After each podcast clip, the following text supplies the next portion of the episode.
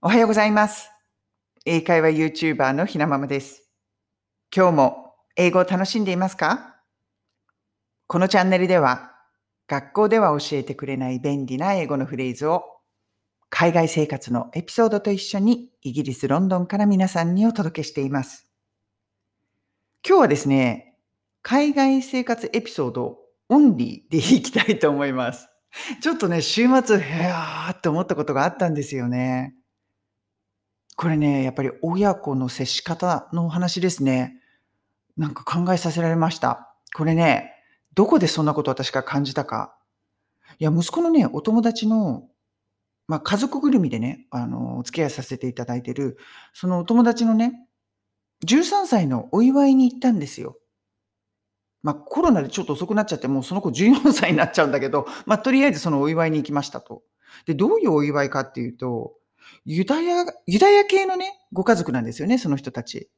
で、私、あの、ロンドンに来て初めて知ったんですけど、ユダヤ教の人たちって、子供がね、13歳になると、すっごい大きいお祝いをするんですよ。ちょっとこう日本の成人式のノリかな、もう大人の仲間入りなんだから、みたいな、うん、そういう感じでお祝いをする。で、やっぱりこう宗教が関わってくるので、ユダヤのね、ユダヤ教の教会、まあ、シナゴーグというところで大きな式をして、で、その後にあの大きなパーティーをする。まあ、今はね、ちょっとコロナで大きいパーティーができなかったので、ちょっとね、乾杯してスピーチでもう終わりっていう形になっちゃったんですけど、そこにね、私ね、初めて行ったんですよね。まあ、シナゴーグっていうところの中に入るのも初めてだったし、なかなかね、すごい経験でした。でね、その時に思ったのが、いやー、やっぱり、愛してるって気持ちってストレートに伝えなくちゃダメだなって思ったんですよ。なんでそんなことね、いきなり思ったかというと、その時にね、まあ、式の途中で、その男の子のご両親、まあ私の友達ですよね、が、その息子に対する気持ちというか、スピーチみたいなのね、簡単にしたんです。で、その後の乾杯の席で、その息子さんの方が、まあ皆さんに対してご挨拶というか、簡単なスピーチみたいなものをしたんですよね。で、そのご両親のスピーチを聞いてて思うんですよね。こう人がたくさんいる中、まあ家族とか友人、まあ本当の身内だけじゃない人の前でも、やっぱりね、こう、その息子のことをどれだけ誇りに思うかとか、そういうことをね、はっきり言うんですよね。ちゃんと。どれだけあなたが素晴らしいと思うか、こういうところだとこういうところ本当に素晴らしいよね、親としてとっても誇りに思う。そういうようなことをね、はっきりとこう伝える。で、その後のスピーチで息子さんの方が、やっぱりまあ親や家族に対する感謝の気持ちを伝えた上で、まあ本当にこう愛していますみたいな I love you みたいなことをちゃんと言うんですよね。でね、やっぱりこう子供たちがね、まあ難しい年ですよ。14歳とか13歳とかね、ティーンエイジャーって難しい年じゃないですか。でも、やっぱり素直なんですよね。でね、これをね、見ていて思いました。やっぱり、こう周りから、あなたが大事、あなたが大切、愛しているっていうのを、常々ね、ストレートに表現されているって大切なことなんだなって。態度でもそうだけど、言葉でも、あとは抱きしめるとか、そういうこう全てが大切なんだなって思うんですよね。難しくないですか？日本人に愛情をストレートに表現するって。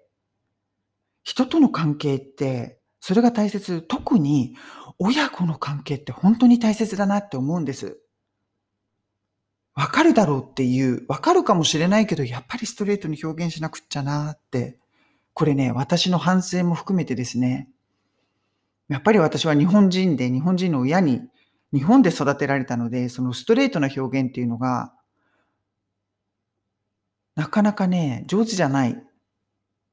とはいえ、まあやっぱり海外に住んでるので、結構まあ普通に子供たちを抱きしめたりとか、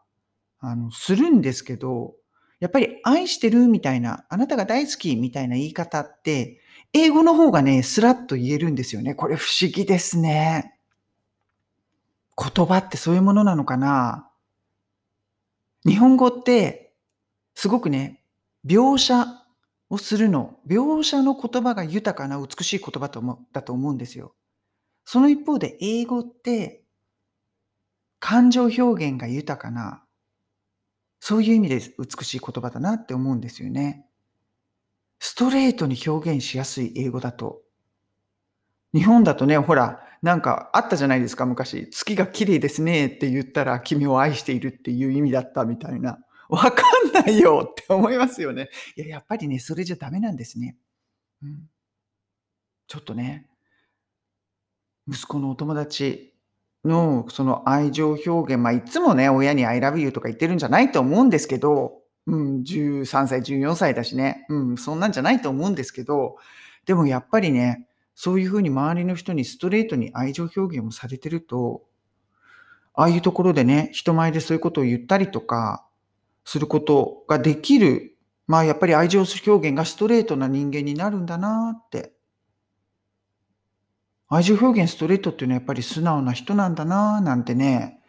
そんなことを考えていました。うん。なんかユダヤ系の人とかとね、私、知り合うこととかってロンドンに来るまでなかったんで、やっぱりこれって国際色豊かなところで子育てをしているメリットかななんて、そんなこともね、うん、考えながら、ユダヤ教の、うん、式をね、ちょっと初体験してみました。なんか取り留めのない話でしたけれども、こんな感じでロンドン生活、うん、ロンドンでの子育て、いろいろと感じています。今日は、なんだろうね、何のお話だったんだろう。愛情表現、I love you 愛情表現を子供たちにしていますか？そういうことですね。自我を込めた 配信でした。それでは今日も素敵な一日をお過ごしください。